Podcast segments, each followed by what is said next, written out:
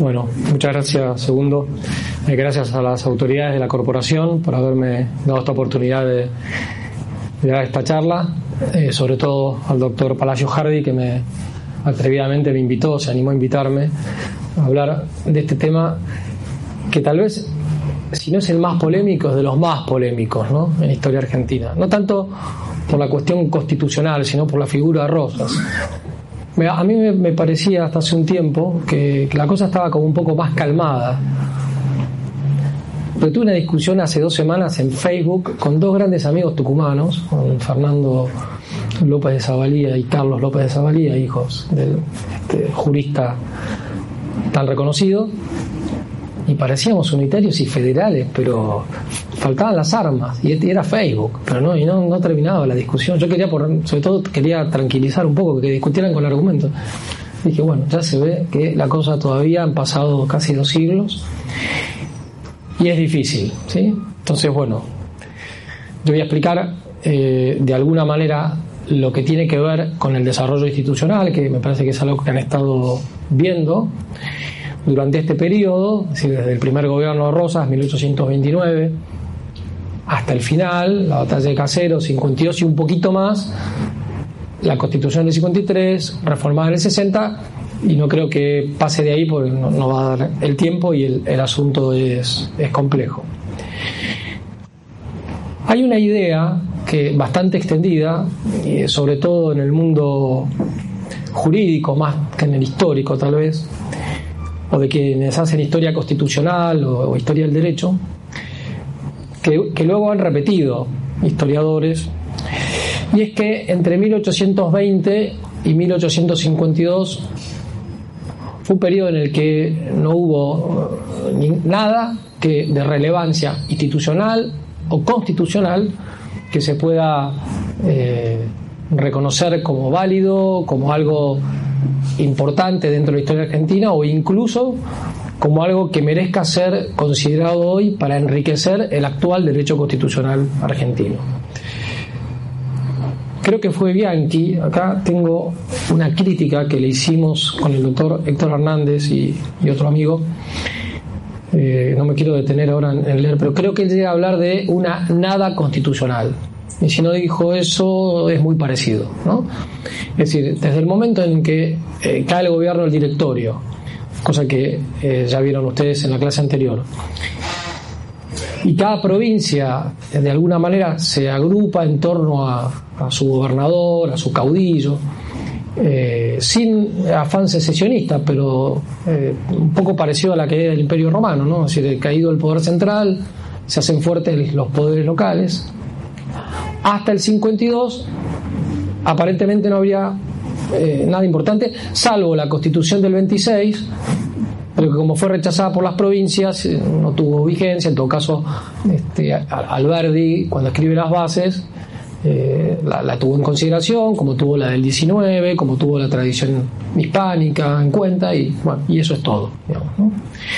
Entonces, la tesis que, que yo voy a desarrollar que no es original mía, eh, ya está esbozada en los ocho tomos que escribió Julio Irasusta sobre eh, la obra política de Rosas a través de su correspondencia, y también eh, por varios historiadores que se han ocupado de este, de este periodo, sobre todo desde el punto de vista de las instituciones, Jaime Galvez, Vicente Sierra, en Rosario el doctor Petrocelli, que tiene varios libros sobre, sobre este asunto, ¿no? Entonces la idea va a ser la siguiente. Eh, la tesis de la historia oficial eh, sería esta. O sea, Rosas no quería una constitución, previamente había un estado de anarquía, eso se convirtió finalmente en un despotismo de Rosas sobre la provincia de Buenos Aires y sobre el interior, porque podríamos decir que de la historia oficial hay un sector más bien unitario y que lo combate a Rosas desde ese paradigma, diríamos hoy. Pero también están los federales del interior, un sector, todos, y los historiadores que lo siguen, como García Bazán, por ejemplo, que defiende la autonomía de las provincias, sus instituciones, sus tradiciones, etcétera, y la acusación es que Rosa fue un gran unitario, de hecho, eh, y que usó la bandera de la federación en, función de su despotismo. Bueno, entonces, eh, la, idea es un poquito refutar esto, pero hay que aclarar a qué nos estamos refiriendo con constitución. Si por constitución vamos a entender exclusivamente una carta magna o una ley fundamental eh, escrita donde eh, por un lado se reconocen derechos individuales y las garantías respectivas para eh, poderlos defender y luego se organiza el poder político en tres órganos, legislativo, ejecutivo, judicial, más algunas consideraciones, más o menos, o sea, las declaraciones que están, por ejemplo, en la parte dogmática de la Constitución, si lo que decimos es eso, bueno, efectivamente, Rosas, ese tipo de constitución, al menos parcialmente, no la quería. No la quería primero porque había visto el fracaso de los congresos constituyentes que se habían dado eh, y que no respondían según como lo veía él y otras personas que iré mencionando. Y además es ese tipo de constitución, dicha así, con, como la dije recién, o sea, el, primer tipo de constitución eh, bien individualista, bueno, además chocaba con la visión que él tenía eh, respecto de la sociedad. Rosas no era un improvisado en este tema, como a veces eh, se dice, un hombre de campo, estanciero, de una excelente familia eh, una familia noble y, de sangre real incluso. No había estudiado en la universidad, pero como lo ha corroborado Sampay, un Sampay muy crítico de Rosas, un Sampay marxista del año 70, no el Sampay de los años 40, Rosas había leído a Platón, había leído a Aristóteles, a Cicerón, había leído a, a Burke, había eh, a un discípulo de, de Bossuet, a Demestre, y de los liberales había leído a Paine y parece que a, ninguno más. Rosas no lo cita así textualmente. Lo que dice es, en sus cartas, como, dice el político, entonces Sampay lo que hizo fue cotejar esas citas y empezar a ver, y ahí fue viendo que Rosas tenía esas lecturas. Cuando uno ve cómo opina él, por ejemplo, la famosa carta de la Hacienda de Figueroa a, Facundo Quiroga, o las cosas que dice en el exilio, que esas están recogidas por Carlos Ibarguren en, la biografía esa que tiene ya casi 100 años, por ejemplo, donde Rosas habla eh, en contra del comunismo, habla en contra de la, de la revolución anticristiana, habla en contra de, la, de algunos aspectos de la revolución industrial, del liberalismo, de la libertad de enseñanza en el sentido liberal, y, hasta propone en un momento determinado una alianza de las monarquías cristianas en torno al poder temporal del Papa.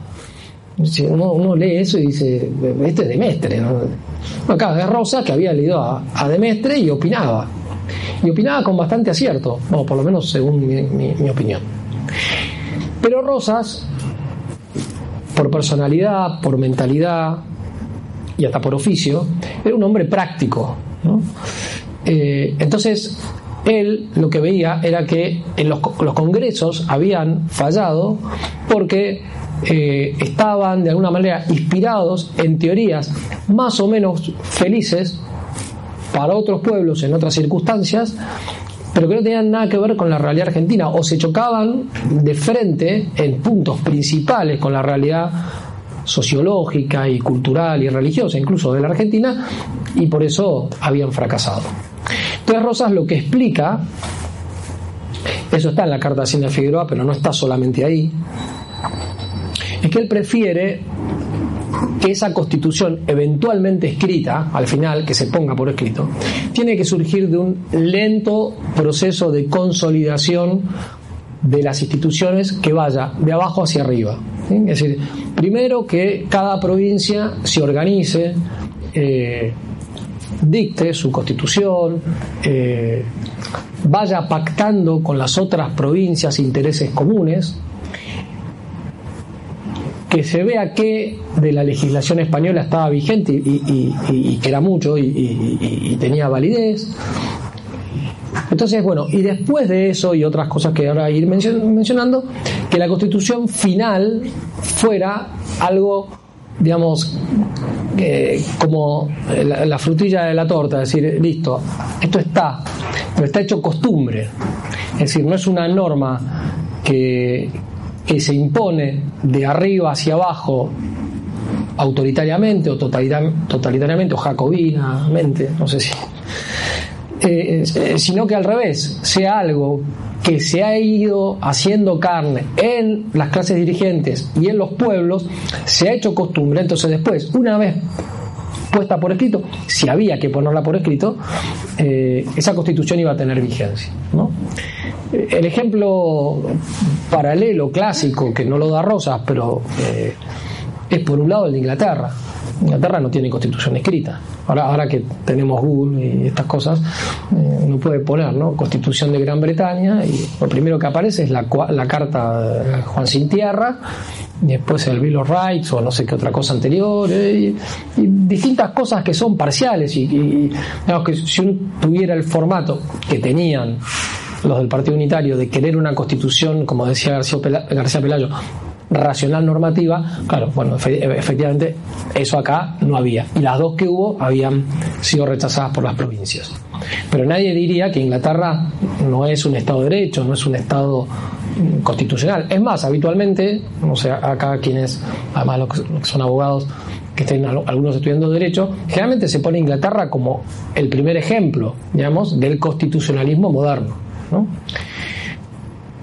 Y después está el ejemplo de Estados Unidos, que es menos conocido, porque también se lo pone como ejemplo y muchas veces como si fuera igual al proceso francés, de las constituciones francesas, cuando en realidad fue, no diría diametralmente opuesto, pero fue bastante distinto. el primer documento constitucional de Estados Unidos no tenía una declaración de derechos, por ejemplo. Era una simple organización del poder, algo muy parecido al, Pacto Federal de 1831 nuestro. ¿eh? Años después se van a reunir en Filadelfia, van a dictar la constitución norteamericana, pero un, un debate muy importante entre los dos grandes partidos que había en ese momento, que habían estado de acuerdo con la independencia, pero con la organización constitucional tenían diferencias, federalistas y antifederalistas. Los antifederalistas no querían que hubiera declaración de derechos, pero no porque eran totalitarios, sino porque ellos partían del principio, lo que no está prohibido está permitido. ¿Y quién, dónde está regulado eso? ¿Dónde están las libertades inglesas, como se le decía? Están en el common law, y como el common law ellos los dejaron vigente, y sigue vigente en muchos estados de Estados Unidos, eh, pensaban que declarar derechos a la vida, a la propiedad, al bienestar, como decía Locke, ¿no? Eh, digamos, entraría un peligro de que el gobierno federal luego, eh, así como los declaraba, eh, fuera inventando otros derechos que, no lo fueran o regulándolo de una manera que, a ellos les parecía equivocada. Bueno, finalmente triunfó la, digamos, el Partido Federalista y se dictó una constitución donde a través de las enmiendas fueron incorporando distintos derechos. Pero la realidad es que también, en definitiva, fue un proceso relativamente lento. Dejaron vigente casi toda la tradición jurídica británica y organizaron un tipo de república que fuera lo más parecido a la monarquía constitucional británica pero adaptada a las circunstancias de las 13 colonias que eran eh, las norteamericanas en ese momento. Por eso el Ejecutivo fuerte, eso lo inventan los norteamericanos. La teoría democrática moderna eh, tendría que, si, se expresara constitucionalmente como, como, fue eh, teorizada, debería suponer que quien gobierna es el Parlamento. Bueno, algo de eso hay en los sistemas parlamentarios algo. al final igual tiene que haber un primer ministro, un, número uno a uno de los órganos colegiados parece que tiene que haber. Bueno, pero acá no, acá eh, el, Poder Ejecutivo, sin ser exactamente lo que era un monarca en Inglaterra, pero venía a cumplir esa función. Luego, en el Senado y en la Corte Suprema, los padres fundadores de Estados Unidos vieron a los grandes defensores de las libertades inglesas, ¿sí? y sobre todo en la Corte Suprema el control de constitucionalidad, que es algo eh, típicamente eh, norteamericano, pero con un carácter aristocrático, no, no aristocrático nobiliario, pero aristocrático en el sentido de que ahí eh, debía primar la defensa de las libertades, que cuando uno ve la historia de Occidente generalmente ha sido algo que han llevado a cabo el estamento nobiliario, digamos, ¿no? Porque además esas, todas estas libertades de las que hoy se habla y que en realidad podríamos decir desde una visión cristiana, que están deformadas, que son libertades de perdición o lo que fuere, pero su núcleo esencial, sano, es medieval. Bueno, el mismo Lord Acton, que era eh, católico pero liberal, eh, decía que toda libertad tenía su origen en la Edad Media. La Cámara Baja, el, Parlamento, es el que debería encargarse de la administración, pero no de, no de legislar eh, por legislar. Junto con el Poder Ejecutivo. Y la elección del presidente indirecta con un colegio electoral que durante mucho tiempo funcionó bien. Es decir, ellos le tenían miedo a los padres fundadores a la democracia de masas. Lo dicen ellos, está en el federalista, dicen Hamilton, Jay, Madison. Eh, entonces, hacen algo que recoge parte de lo que la tradición británica les había legado y lo adaptan a las circunstancias de un país que se ha declarado independiente y que, bueno, efectivamente algo del ambiente de la ilustración, sobre todo de la ilustración escocesa, que es la que más influye en Estados Unidos, bueno, salvo en Franklin, que era más, más iluminista al estilo francés, eh, le permitió a Estados Unidos organizarse, relativamente pronto y tener una estabilidad hasta el día de hoy. A ver, han, han tenido bueno, tuvieron una guerra eh, civil, una guerra de secesión, que hoy hay un gran revisionismo sobre esa guerra. Tuvieron las dos guerras mundiales, finalmente hoy todavía Estados Unidos es la potencia hegemónica y qué sé yo. Y hubo situaciones conflictivas, desde la de Nixon en la década del 70, eh, el largo gobierno de Roosevelt en los años 30, pero en líneas generales, eh, comparando con lo que ha sido la historia argentina y hispanoamericana en general, han tenido una, estabilidad que Francia tampoco la tuvo. Francia con su jacobinismo, su constructivismo social, tomar el poder y querer, querer cambiar la sociedad de arriba hacia abajo de un plumazo, tuvo 150 años de inestabilidad. Hasta que no vino de gol y, le dio un carácter más presidencialista en la, Quinta República, me parece que fue, ¿no? Eh, de Francia, y Francia no se estabilizó del todo. Bueno, con esto quiero decir que si bien Rosas no hacía referencia a, esto, pero el paralelo hay que hacerlo, porque entonces, desde esa perspectiva de una organización del Estado, de los órganos del Estado, de las libertades, pero también de muchas otras cuestiones que hacen que una nación esté constituida ¿sí? y que no, se limita solamente eh, a tener al Estado como algo malo pero necesario y a las libertades individuales como lo máximo eh, y que solamente se regulan en, en, tanto y en cuanto puedan afectar derechos de terceros. Bueno, en ese sentido, ya dijimos, Rosas no quería una constitución. Pero en el otro sentido, mucho más amplio, Rosas sí quería una constitución. Tal vez, esto lo decía Ricardo Paz, cometió el error de, una imprudencia política de no darse cuenta que a veces eh, hay que estar un poco atento a las modas. No para caer en el frenesí, en el afán de novedades. Pero si la moda es que haya constituciones escritas, la verdad es que, como ahora veremos, lo que Rosas había logrado junto con los caudillos, juntos con quienes lo asesoraban a él en, materia política y jurídica, la verdad que podría haberlo puesto por escrito y se hubiera evitado un problema, por lo menos con los que reclamaban constitución escrita, ¿no? porque eh, a lo mejor hubiera habido diferencias ya con cuestiones ideológicas, pero desde el punto de vista de dar una constitución, bueno, eso Rosas o no lo vio, me pareció que no era necesario, en fin. Pero de hecho la constitución del 53 en parte recoge lo que si no hubiera existido la dictadura de Rosas no se hubiera podido lograr, por lo menos si se hubiera seguido en el camino que pretendía el Partido Unitario. Bueno, ahí se ve, se volvió a, a ver cómo, cómo es, ahí estamos, ¿no? Ahí ven ustedes, ¿no? ¿Lo ven? Perfecto. No, está bien. Bueno, entonces, vamos a ir explicando este eh, PowerPoint para ir entendiendo. Si lo que queremos es eh, corroborar que hubo un orden constitucional durante los eh, más de 20 años del gobierno de Rosas, hay que explicar, ahora ya sí, más en concreto, qué es lo que se fue logrando. ¿sí? Rosas lo que marcó clarísimamente, y además está en muchas cartas de él, es esto de la organización lenta, por etapas, ¿sí?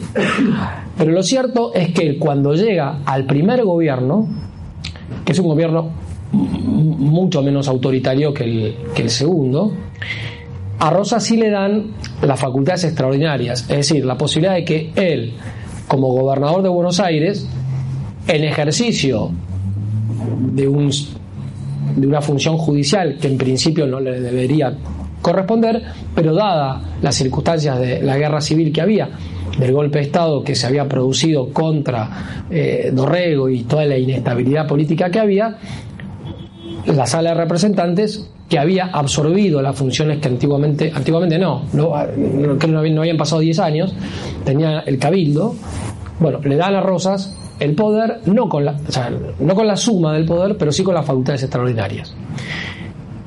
Un tema, por ejemplo, que, en aquella época era bastante complicado, era la libertad de prensa. Pero no porque por, por cuestiones de inmoralidad o de herejías. Eso, bueno, también. Pero que fue pasando, que, que terminó de estallar entre el primer y el segundo gobierno de Rosas, es que tanto unos como otros se decían barbaridades, se calumniaban, la gente que se conocía, porque Buenos Aires era muy chica y, todas las familias eran, eh, algunas estaban emparentadas, o sea, Rosas era hermano de leche, como se decía, de, la Valle, eh, y, entonces se, insultaban de una manera muy grosera.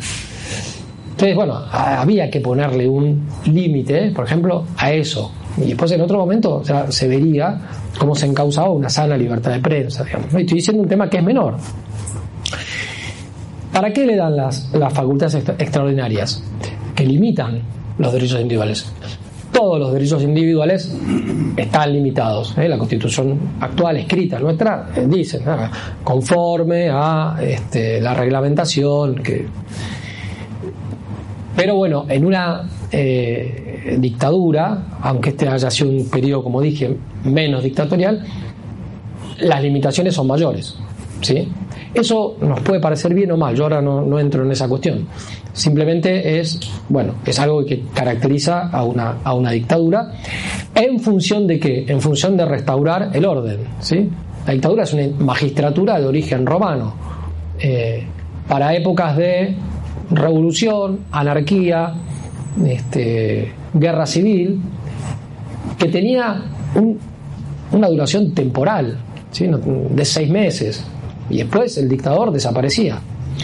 Eh, no era, era para restaurar el orden que existía y que una minoría había desordenado, digamos, valga la redundancia.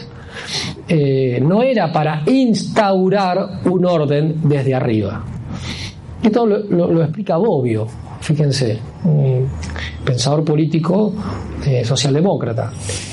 Cuando distingue las dictaduras tradicionales, las que existieron en el siglo XIX, de las dictaduras del siglo XX, sobre todo el comunismo y el nacionalsocialismo, que son dictaduras que pretenden desde arriba con una especie de ingeniería social, rehacer toda la sociedad y han generado las catástrofes que han generado. No, solo se aplica a, como se dice, a, estos dos casos, el nacionalsocialismo y, el, y el, comunismo.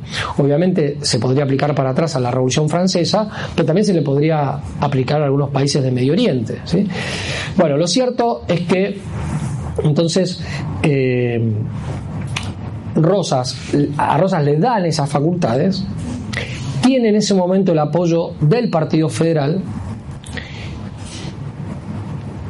y un partido unitario que está como en suspenso, digamos, ¿no? Porque había sido tan rechazado y el fusilamiento de Dorrego, que se los comentaron, había sido de alguna manera había caído muy mal, ¿sí? Que Rosas en ese gobierno eh, tuvo el apoyo de gente que luego ya no lo apoyó. Pero cuando termina, el, gran fruto de ese primer gobierno es el pacto federal. Las provincias se habían ido organizando efectivamente durante esos 10 años. No había una nada constitucional, estaban distintas constituciones que desde 1820 hasta 1835 más o menos, se van dictando cada una de ellas, que son constituciones escritas que cumplen con algunos de los requisitos de la moda constitucional de entonces, pero que tienen características bien hispánicas. ¿sí? Yo no puedo ahora hacer un resumen de los tres siglos de tradición jurídica hispánica, ¿sí? pero rápidamente para que sepan, aquí habían estado vigentes. Eh, había estado vigente un orden político con órganos diferenciados de poder, virreyes, gobernadores, audiencias, cabildos, que se controlaban entre sí o sea, no había división de poderes a la manera de Montesquieu, mecánica, pero había un control recíproco porque tenían funciones a veces similares. De modo tal que en algunas ciudades de, América todavía se discute, sobre todo los especialistas en derecho indiano, si eh, tuvo más poder la audiencia o el gobernador. O sea, es algo el, virrey, que ese sí tenía más este, autoridad, pero a veces la audiencia podía ser más importante que el gobernador. Los cabildos, por supuesto, tenían el gobierno de las ciudades. Y el derecho, eh, en materia civil, penal, comercial, era legislación española, alguna que venía de vieja data, pero acá se aplicaba preferentemente el derecho castellano y se aplicó aún hasta 20 años después de la caída de Rosa, cuando hasta que se dicta el Código de Comercio, después el Código Civil y el Código Penal, sigue rigiendo la, legislación española. Bueno, entonces, en las provincias lo que se ve es que se organizan constitucionalmente primero ellas, pero cuando uno ve, va un poquito más allá de la letra, lo que se encuentra es con la reaparición, si no de los mismos órganos, sí de los mismos principios que había en esos tres siglos de tradición hispánica. ¿no? Entonces, eh, eh, por ejemplo, eh, dice José María Rosa, hablando del poder ejecutivo, o sea, de los gobernadores. ¿sí? Un gobernador de las provincias no es poder ejecutivo, aunque así lo dice la letra de las constituciones que rigen la provincia. Su poder no puede medirse con vara sajona, sino española. No ejecuta, sino que gobierna en los cuatro ramos clásicos, militar, político, justicia y hacienda conduce las milicias provinciales, dicta las leyes siendo asesorado por la sala o junta de representantes, que solo de nombre es poder legislativo. Esto en parte lo tenemos, ¿no? Con, sus defectos más que con sus virtudes en este momento. Es juez de alzada de los fallos de los alcaldes ordinarios, que era lo que tenían los gobernadores en el periodo indiano. Eh, o delega esta función en algún letrado. Elabora el presupuesto, manda a cobrar los tributos, ordena los gastos y publica la situación de la tesorería. No obra arbitrariamente por lo común, sino que para cada función hay peritos y hombres discretos que lo aconsejan. La Junta de Representantes en lo político, letrados en justicia, Junta de Hacienda en este ramo, Consejo de Guerra en lo militar. Y cada caudillo gobernador tiene su secretario o ministro, que generalmente será un abogado o un sacerdote. Bueno, y sigue, no voy a hacer larga la, la cita, explicando cómo esa figura del caudillo, que había sido algo típicamente hispánico en la Edad Media, ¿sí? Eh, reaparece aquí en un momento en el que había caído el poder central, que es lo que vieron con, creo, en la, última clase. O sea, los proyectos monárquicos, que fueron los que tuvieron todos los que hicieron la independencia, fueron todos monárquicos, San Martín, Belgrano, Pueyrredón, este, los, congresales de Tucumán, pero fracasaron. Fracasaron porque eh, generalmente eran extranjerizantes, querían traer un, un príncipe eh, de la de la de los Borbones franceses o, de los Orleans eh, o un príncipe inglés, pero no, necesariamente eran modelos monárquicos entreguistas. Salvo lo de Alvear, la carta que le manda al rey, eh, con gusto seríamos colonia de, Gran Bretaña, no estamos preparados para el gobierno libre y esas cosas que dice. El resto es más discutible, digamos. Pero las provincias no lo, no lo vieron así. ¿Y por qué no lo vieron así? Porque, sobre todo porque no lo vio bien Artigas. Artigas se levanta en la banda oriental, es el primero que levanta la bandera de la Federación y de la República, en parte por cierta influencia norteamericana, pero básicamente, al principio Artigas era monárquico. Eh, lo que sucede es el gran error que comete el gobernador, bueno, último virrey, Elío, que era muy buena persona, por otro lado, ¿sí? pero comete el error de, para enfrentarse a la Junta de Buenos Aires, hacer entrar a los portugueses a la banda oriental. El caso Artigas lo volvió loco, porque Portugal era el enemigo histórico de España, y por, con Portugal se había peleado durante 300 años en numerosas ocasiones, por Colonia de Sacramento se peleó siete veces. Entonces, bueno, Artigas si, los del directorio siguen insistiendo con la monarquía y encima quieren traer príncipes extranjeros que no conocen esta realidad, nosotros hacemos la bandera de la República, punto. Pero la verdad es que no, es que él, él, era un caudillo, él era un monarca autóctono, como después fueron Estanislao López, Facundo Quiroga, Bustos, Heredia, etcétera, y Juan Manuel de Rosas también. Bueno, y los unitarios, después del 20, también levantan la bandera de la República. Lo que pasa es que tenían ideas de república distintas. Los unitarios tenían un modelo republicano eh, con sufragio calificado y calificado sobre todo por, por la fortuna.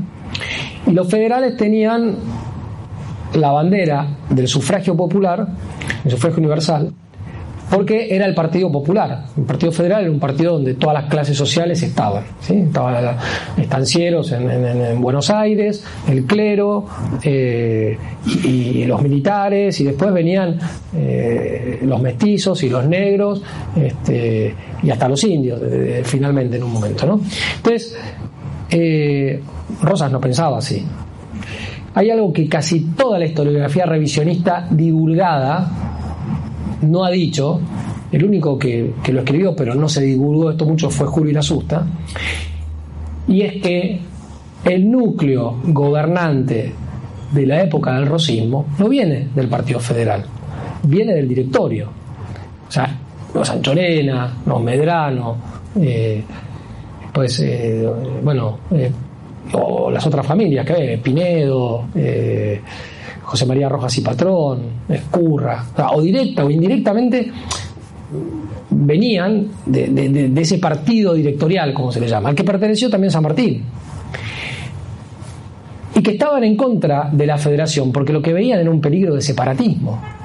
Ellos lo que temían era que eh, después de la independencia si cada provincia reclamaba sus fueros y sus autonomías, y que eso terminara en 13, eh, bueno, en ese momento eran 13 o 14 las provincias, dividido en 13, 14 estados.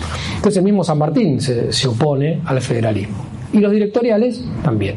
¿Por qué se divide el partido directorial? Por la cuestión religiosa. Cuando gobierna Rivadavia, se mete con la iglesia, el sector de eh, Tomás Manuel de Anchorena y, otros, se apartan ¿no? y se ponen en contra por un tema religioso. Eh, sin embargo, en lo demás coincidían bastante. Por ejemplo, eran librecambistas. ¿sí? Sobre todo por los estancieros defendiendo sus intereses en ese momento les convenía el libre cambio, eh, sobre todo con Inglaterra. Por eso Rosas en el primer gobierno es librecambista y se enfrenta con Pedro Ferré de Corrientes, representante de Corrientes, que defiende el proteccionismo. Rosas va a cambiar en el segundo gobierno. ¿Y por qué se acercan entonces al Partido Federal? Porque por un lado, el Partido Federal sí tenía una tradición de respeto, por lo menos, por la religión católica, eh, y, en realidad muchos eran católicos, este, practicantes. Digo practicantes de aquella época practicaban todos, por lo menos digo de ir a misa, ¿no? el 98% de la población iba a misa. Pero uno de los primeros que se da cuenta de que hay algo que habían que en Buenos Aires no se había entendido es Rosas. Cuando eh, Estanislao López llega hasta acá, hasta la Plaza de Mayo, y, venciendo a, a, las tropas del gobierno de Buenos Aires, lo llaman a Rosas, que tenía su milicia propia en Colorados del Monte, para que, porque se sabía que era uno de los pocos lugares, una estancia donde estaban disciplinados los este, gauchos y los campesinos. Bueno, entonces Rosas va, parlamenta con Stanislao López, se da cuenta que lo que está demandando es justo. Entonces él sale medio como garante de, ese acuerdo, le regala una buena eh, cantidad de cabezas de ganado y qué sé yo. Y entonces, eh, efectivamente, pacifica, pero se da cuenta que él, siendo hombre de campo, ve que ese sector del partido directorial rivadaviano son una especie de personas que quieren construir un país en un laboratorio. ¿sí? Y ve que en cambio los caudillos, con sus errores y con sus defectos, no, fueron santos este, ni, inmaculados, ni, ni, mucho menos, y se traicionaron entre sí, Pancho Ramírez lo traicionó Artigas, entre otros, pero de alguna manera comprendían la realidad de su provincia, no tenían afán secesionista, pero de alguna manera había que de a poco irlos ir recomponiendo esa unidad que, se había roto con la anarquía del año 20.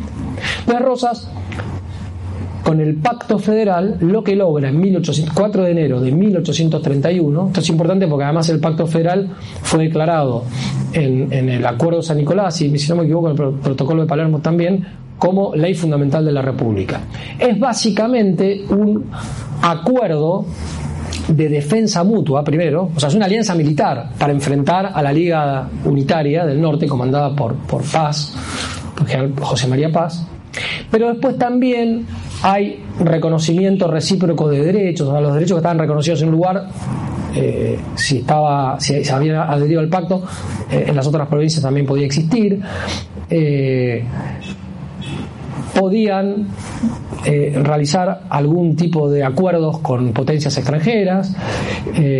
Bueno, en fin, son 14, 15 artículos que regulan cuestiones, digamos, de autodefensa, algunas económicas, y, y es el primer tratado que de alguna manera restaura la unidad de lo que habían sido las provincias unidas voluntariamente. Primero fueron Buenos Aires, Entre Ríos, y Santa Fe, inmediatamente se adhirió Corrientes y de ahí al año 35 se adhirieron todas las provincias. De alguna manera es muy parecido, como les dije, al, primer documento constitucional, las actas, no me acuerdo ahora cómo, cómo llamaban, de Estados Unidos, eh, que eh, le permitieron a Estados Unidos tener una organización inmediata, este, habiéndose independizado del rey. Esto pacifica bastante la situación pero quedan temas pendientes. Está por ejemplo, este tema, ¿no? ¿Qué va a pasar con el puerto? Pues si el puerto va a servir a, los intereses de la provincia de Buenos Aires, Buenos Aires va a seguir enriqueciéndose y las provincias del interior, eh, no pudiendo beneficiarse de los derechos de importación y exportación que se cobraban en la aduana, eh, iban a ver perjudicadas sus economías. Eh, no se olviden, además, a nosotros nos han enseñado a estudiar la historia argentina de 1810 para acá, como si por decreto la nación argentina hubiera nacido ahí. ¿sí? Efectivamente, la Confederación Argentina y luego la República Argentina no hay, pero a lo largo de este proceso se va constituyendo como nación independiente y diferenciándose de los otros países hispanoamericanos. Pero había tres siglos anteriores de convivencia, de costumbres, de normas que estaban vigentes. Entonces, eh, no era, digamos, eh, tan, tan sencillo, no, se podía construir una nación de la nada, que el Estado construyera una nación de la nada. Bueno, entonces, eh, pero habían caído en esa situación. Con Rosas logran esto, Pero cuando se le cumplen los tres años de mandato, el Partido Federal se divide. Eh, los famosos eh, eh, lomos negros y lomos colorados o, o, cismáticos y apostólicos. Los primeros eran federales democráticos, ¿sí? yo le veo, o sea, ese federalismo de Dorrego, que de alguna manera había sido el de Artigas y el de otros hombres del Partido Federal, que no querían renovarle a Rosas las facultades extraordinarias, eh, son un antecedente de lo que después va a ser el alcinismo, si el sector más popular del Partido Conservador, del Partido Autonomista Nacional. Y de alguna manera reaparece eso con el irigoyenismo y con el primer peronismo. Es decir, hay como una tendencia populista, digamos, ¿no? Yo les decía, Rosas no venía de esa línea. Entonces, cuando él está en el gobierno, por ejemplo, y lo tiene Carlos de Alvear en Estados Unidos, le hace estudiar, dígame cómo funciona ya lo del, sufragio universal. Porque dice, a mí me, no, confiaba. Por supuesto que no era un sufragio universal ni el de Rosa ni el de las provincias, tal como hoy se lo entiende. Primero, las listas pasaban por el gobernador que decía, bueno, votan entre estos cuatro candidatos, una cosa así, una especie de control. No había fraude, pero había una, supervisión. Y además era indirecto, porque la, eh, los que votaban, que además no eran, eran solamente los vecinos, elegían a la sala de representantes y la sala de representantes elegía al gobernador. tampoco era el sufragio universal masificado, este, pero Rosas aún a eso le tenía cierta sospecha. Y hay otras diferencias con el Partido Federal eh, sismáticos. Si les interesa profundizar un poco en ese tema, yo escribí un artículo que está en internet que se llama Rosismo, Tradicionalismo y Carlismo. Muestro cómo el federalismo, ese, el federalismo apostólico, es lo más parecido que tuvimos en Argentina a los requetes y a lo que es el tradicionalismo carlista. Bueno, decide la sala de representantes no renovar las facultades extraordinarias. Rosas era exigente, pero era muy respetuoso en la legalidad y entonces dice, bueno, perfecto, que venga Balcarce, que era el, caudillo de los federales democráticos, y él aprovecha y se va a hacer la segunda campaña al desierto.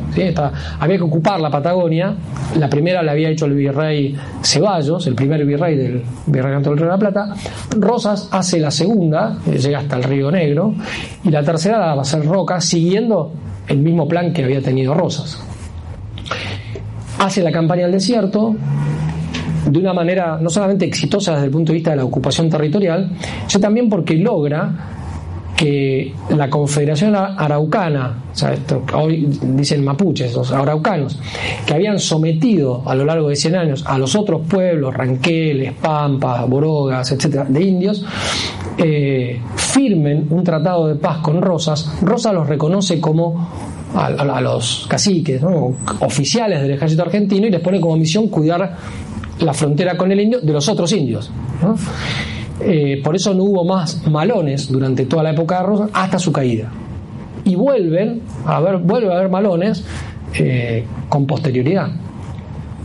Entonces, eso es en el mientras tanto. Pero en el mientras tanto Buenos Aires estaba en ebullición, porque los partidarios de Rosas querían que Rosas volviera, Rosas no quería imponerlo por la fuerza, pero decía, si no me dan las facultades extraordinarias, eh, no puedo gobernar, porque lo que había sucedido es que derrotado Paz, en, el, año sí, 30 o 31, eh, dijeron, bueno, listo, ya está, se acabó la guerra con los unitarios. Y Rosas decía, no, esto no se acabó, Rosas incluso gobernó con los unitarios en el primer gobierno. Por eso después, cuando, cuando se entera de la muerte de Facundo, dice, y yo que me, metí con estos botarates, no sé, una cosa así, dice, ¿no? Eh, incluso se presentaron con listas mezcladas, ¿sí? de unitarios y federales. Bueno, pero la cosa se había puesto en el año 33, ya hay una guerra interna del Partido Federal muy fuerte. Y entonces ahí la revolucionaria eh, o contrarrevolucionaria, no sé cómo quieran llamar, eh, fue Encarnación Escurra, que es la que armó de alguna manera la famosa revolución de los restauradores, casi para obligar a que lo volvieran a traer a Rosas, mientras Rosas seguía en el desierto.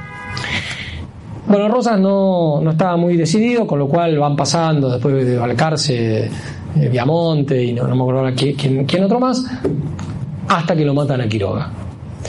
Lo matan a Quiroga después de haber parlamentado con Rosas y después que Rosas escribiera esa famosa carta de la Hacienda de Figueroa donde le explica a Quiroga por qué no quiere hacer una constitución escrita. Porque Quiroga originariamente era el caudillo de La Rioja, pero era unitario de, mentalidad. Y le parecía que había que dictar una constitución. Pero Facundo Quiroga con respecto a Rosas era como más eh, eh, no, sumiso, porque tenía un, bastante carácter, pero tenía mucho más respeto a Rosas. En cambio, con Estanislao López las cosas fueron un poco más complicadas. Estanislao López también exigía que se dictara una constitución escrita eh, y además estaba influenciado por, por, por Cuyen, que era, que era liberal. De allí que siempre haya quedado la sospecha de si el asesinato de Quiroga no lo, no lo ordenó Estanislao López. Si no recuerdo mal, creo que Rosas tuvo sus dudas y prefirió no averiguar demasiado. Eh, si van al, creo que es en el convento de San Francisco, en Santa Fe, está la placa de, digamos, de cuando muere Stanislao López, hecha por Rosas, muy poética, unas alabanzas. ¿Y por qué querían la Constitución? ¿En qué se basaban? Si se habían opuesto a las unitarias. En que en el pacto federal un punto, y esta es la manzana de la discordia, digamos, era que una vez pacificado, había que llamar a un Congreso Constituyente para organizar un gobierno bajo la forma republicana, representativa y federal. Eso estaba a cargo de una comisión representativa. Rosas intuía que la cosa no estaba aclarada y logra que se disuelva esa eh, comisión y los poderes pasen al gobernador de Buenos Aires. Bueno, total que cuando lo matan a Quiroga, la sala de representantes lo llama y le dice, si le damos la suma del poder, las facultades extraordinarias, con dos objetivos, defender la religión católica y la causa de la federación. Punto. Pero Rosas puso un límite. Dijo, bueno, ok, yo voy a gobernar con la suma del poder, yo me haré responsable de mis actos, lo dijo además después en el exilio, nunca echó culpas en otros, digamos, bien o mal, justa o injustamente, eh, se hizo cargo. Pero dijo, no va a haber suma del poder en materia financiera. Entonces, él siempre rindió cuentas en todos los digamos, en todos los años, hasta el último, rindió cuenta escrupulosa de de lo que se iba gastando. ¿Y qué va haciendo?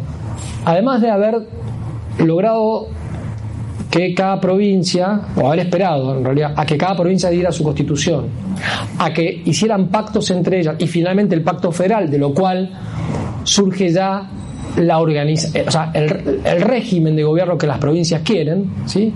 y va, eso va a ser tomado por la constitución del 53, bueno, eso le da un principio de unidad, pero Rosas, muy hábil, sigue gobernando. Y él tenía otra herramienta en la mano que era la institución encargado de las relaciones exteriores. Las provincias, no en Rosas, sino en la época de las eras, me parece, habían delegado en el gobernador de Buenos Aires las relaciones exteriores. Solamente eso.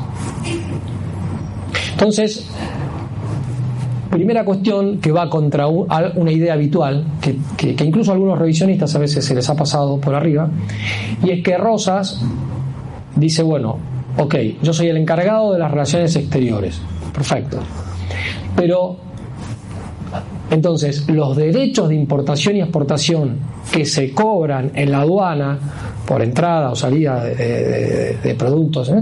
van a solventar los gastos de las, de las relaciones exteriores, es decir, aquello que, que las provincias le habían delegado. De modo que el puerto lo pone al servicio de todo el país, no, no, no al servicio de la provincia de Buenos Aires. Eso lo estudió una historiadora que no sé si vive, eh, del, Instituto Rosas, del año 75, Elena Bonura, eh, donde explica, y, con números y qué sé yo, va mostrando que siempre eh, para la función de las relaciones exteriores, imagino que también para los consulados que, se fueron estableciendo, o, embajadas, creo que eran casi todos consulados en ese momento, en Brasil, en Francia, eh, en, Estados Unidos, todo eso generaba un gasto, pero que no era para, solamente para la provincia de Buenos Aires, sino para toda la confederación. no se podía usar para solventar los gastos de la provincia de Buenos Aires. Para eso la provincia tenía sus propios recursos, tributos de, distinto tipo, eh, tierras fiscales, que había bastantes en ese momento. Bueno, es un modo o un aspecto importante para mostrar que Rosas no era unitario, por lo menos no unitario en en el modelo del partido unitario. Luego va negociando con cada provincia que paulatinamente le van delegando otras funciones. ¿sí? Al final de lo cual, en el medio piensen que hubo una guerra con Bolivia, una guerra con Francia y luego una guerra con Francia y con Inglaterra juntas. Las tres salimos victoriosos. En la primera, tal vez el mérito mayor estuvo del lado de Chile, estamos aliados a Chile. En realidad, detrás de Bolivia estaba Francia, los intereses de Francia. Pero en medio de todo eso, Rosa siguió negociando y al final, si ustedes toman el libro de hecho constitucional de Tawan y Martiré y lo que decía Julio Irasusta y, y unen todo, lo que hay es una cantidad de funciones que se le delegaron al gobernador de Buenos Aires que son lo que constituyen de alguna manera una magistratura de orden nacional. Por eso creo que fue Federico Pinedo, antepasado, no sé, Chosno de, Federico Pinedo, que era rosista, en, eh, digamos, de, en debate que había con Montevideo, en Montevideo estaban refugiados todos los unitarios, digamos, es un estado despótico, no hay constitución y no sé qué. Pinedo dice, hay constitución, y más o menos va diciendo todas estas cosas, digamos, ¿no? Bueno, ¿y cuáles eran esas cosas? Se las leo rápido, es medio aburrido, pero por lo menos para que sepan eh, en qué consistían. A ver, entonces ya estaban, como dijimos, la forma de gobierno, república, la forma de Estado federal y una república representativa, o sea que había que elegir eh, a quienes representaron en los distintos órganos de gobierno. La alianza militar. Y después vienen esas cuestiones eh, que se las leo así rápido, ¿no? Dice eh, declarar la guerra y hacer la paz nombrar jefe de los ejércitos nacionales, negar a las provincias el ejercicio del derecho de delegación, o sea, ellos podían tener, pero si el gobernador de Buenos Aires se lo prohibía, no podían. Como también tenían el derecho de separarse, que es lo que, eh, digamos, eh, el derecho, entre comillas, que usa Urquiza para abrirse de rosas y declararle la, este, bueno, la guerra, dicho de manera así un poco impropia. Eh, dije entre comillas derecho, porque el derecho lo tenía, pero tenían que estar de acuerdo el resto de las provincias. Y el resto de las provincias lo apoyaron a Rosas. Así que no, no obró de acuerdo al orden constitucional escrito eh, de ese momento, ¿no? aunque fuera disperso. Bueno, ¿qué más? Intervenirlas para uniformar la marcha de todas en el sentido de la federación, reglamentar las materias eclesiásticas en lo que competía el poder temporal. Acá no se olviden que estaba el patronato, heredado de la época de los reyes católicos, y es muy interesante porque Rosas en algunos momentos lo usó de acuerdo a la doctrina tradicional, o sea, esto no es un atributo de la soberanía, sino una delegación de poderes que le pertenecen al Papa, pero que se le fueron confiados a los reyes y nosotros heredamos. En otros momentos obró de una manera más regalista, ¿sí? Pero hubo una discusión entre Agrelo, eh, que era fiscal de Estado, si no me equivoco, y Tomás Manuel Anchorena, que es el principal teórico de la época de Rosas. Es el intelectual, doctor en Derecho Civil, en Derecho Canónico, eh, había estado en la Revolución de Mayo, estuvo en la Independencia, eh, amigo de Belgrano, pero Anchorena era tradicionalista a la misma manera de Rosas, pero con estudios. ¿sí? Entonces, Tomás Manuel Anchorena tiene una discusión fuerte con Agrelo, porque eh, curiosamente Anchorena defendía la tesis tradicional. Esto no pertenece a la soberanía de la República Argentina, es un poder delegado. Digo que es raro porque ni siquiera a veces los sacerdotes o los obispos eh, reconocían eso. O sea, el regalismo se había extendido bastante en los siglos XVIII, XVII, XVIII y bueno, Prohibir o permitir la exportación del oro y la plata, vigilar la circulación de los escritos sediciosos, juzgar a los reos políticos de carácter nacional. Acá está, la explicación de por qué juzga él y no el gobernador de Córdoba, la matanza de, Facundo Quiroga. Por eso algunos dicen que el origen de la justicia federal está ahí, digamos. Después, bueno, se va desarrollando en el tiempo, eh, pero Rosas toma esa facultad porque le parece que es algo que compete a, toda la confederación, no es que mataron al, gobernador de La Rioja y nada más. Y lo mismo va a pasar después, eh, de alguna manera, eh, aunque era de la provincia de Buenos Aires, pero con el famoso tema de Camilo Gorman y el fusilamiento. ¿no? Lo tengo presente porque recién ahora vi la película famosa, no, la vi en su momento, no la quise ver durante mucho tiempo y ya no la vi. No está tan mal, la verdad que para... Por lo menos está, claro que las culpas son tan repartidas entre todos, digamos. Pero bueno, eh,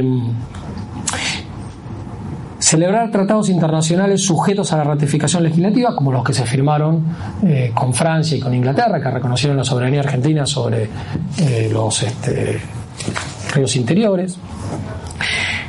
¿Qué más? Interpretación y aplicación del Pacto Federal de 1831 ejercer de, función de árbitro y mediador oficioso en las diferentes interprovinciales, otorgar concesiones mineras a los extranjeros, como también autorizar la enajenación o arriendo de tierras de jurisdicción provincial, resolver cuestiones de límites interprovinciales, conceder indultos, controlar el tráfico eh, fluvial por los ríos Paraná y Uruguay. Y conceder permisos de ingresos al país. Sí, bueno, son todas facultades, algunas de las cuales hoy las tiene el Poder Ejecutivo, algunas otras las tiene el Poder Legislativo, o el llamado Poder Legislativo. Y después había más cosas, ¿sí? Eh, bueno, el poder electoral detentado por el pueblo con, esas, digamos, prevenciones que Rosas tenía. Facultad de legislar en manos de las legislaturas provinciales, salvo lo delegado en el encargado de las relaciones exteriores. Fíjense, aunque esto es más teórico que real, pero tal vez no se puede hacer historia contrafáctica, pero la realidad es que las provincias tenían, digamos, capacidad para legislar en materia de fondo, cosa que no lo tienen. En ese sentido, el federalismo de la Constitución del 53 es un federalismo centralizado. El de Rosas es un federalismo mucho más descentralizado. ¿Por qué digo que es más teórico que real? Porque, en, definitiva, como regían las partidas, o sea, para, para, resolver un tema de derecho civil, en cualquier lugar del país se aplicaban las partidas, y en materia comercial, las ordenanzas de Bilbao, y en materia militar, no me acuerdo ahora cómo se llamaban, otras ordenanzas de tipo. Eh, por lo menos en principio las provincias no habían generado mucha legislación propia, pero la facultad la tenían, ¿sí? ahora no la tienen. Bueno, eh, el Poder Ejecutivo, de, hecho, detentado por el Gobierno de Buenos Aires. Después, aspectos organizativos. Esto también es importante. Sujeción del extranjero a nuestras leyes y aplicación del ius soli para sus hijos. Cosa que después va a quedar en nuestro derecho. El, el soli, a diferencia del ius sanguinis que eh, hay en Europa, ninguno de los cuales es bueno o malo en sí mismo, simplemente son circunstancias distintas. Estos eran países despoblados, entonces convenía que los que nacieran aquí fueran ciudadanos argentinos. Eh, después, eh, bueno, el tema del sufragio universal, navegación exclusivamente nacional de nuestros ríos interiores, esta fue una de las causas de la guerra con Inglaterra, Inglaterra quería que fuera un río internacional, eh, y Rosas dice no, no, entonces bueno, finalmente eh, triunfa y Inglaterra reconoce la soberanía sobre los ríos interiores que la constitución del 53 va a modificar. O sea, va, a adoptar la tesis de los británicos, la libre navegación de los ríos, por supuesto, sujeta a reglamentación, pero el principio general es la libre navegación. En cambio, Rosas eh, había logrado eso y de alguna manera lo que regía y, hubiera regido si, no hubiera sido eh, derrotado en caseros probablemente, ¿no? Uso de la, moneda, de la moneda fiduciaria en circunstancias en que el patrón oro regía universalmente. Este es un tema eh, complejo, es una moneda sin respaldo, ¿sí? que en definitiva es como es hoy el dólar. El dólar es una moneda sin respaldo. El patrón oro se acabó después de la, guerra, la Primera Guerra Mundial, después vino el,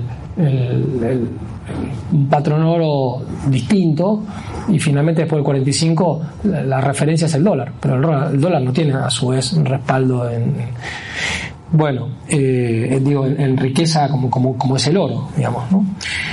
Eh, es, es, discutible, hay muchas cosas. No, no estoy diciendo que yo esté de acuerdo con todo esto, simplemente estoy diciendo, ah, paulatinamente se fue dando una organización en torno a todas estas cuestiones. defensa del artesanado mediante el proteccionismo, proteccionismo industrial. Yo les dije, Rosas era librecambista. Se da cuenta que con la aplicación de eso las provincias, las economías regionales eh, no funcionan.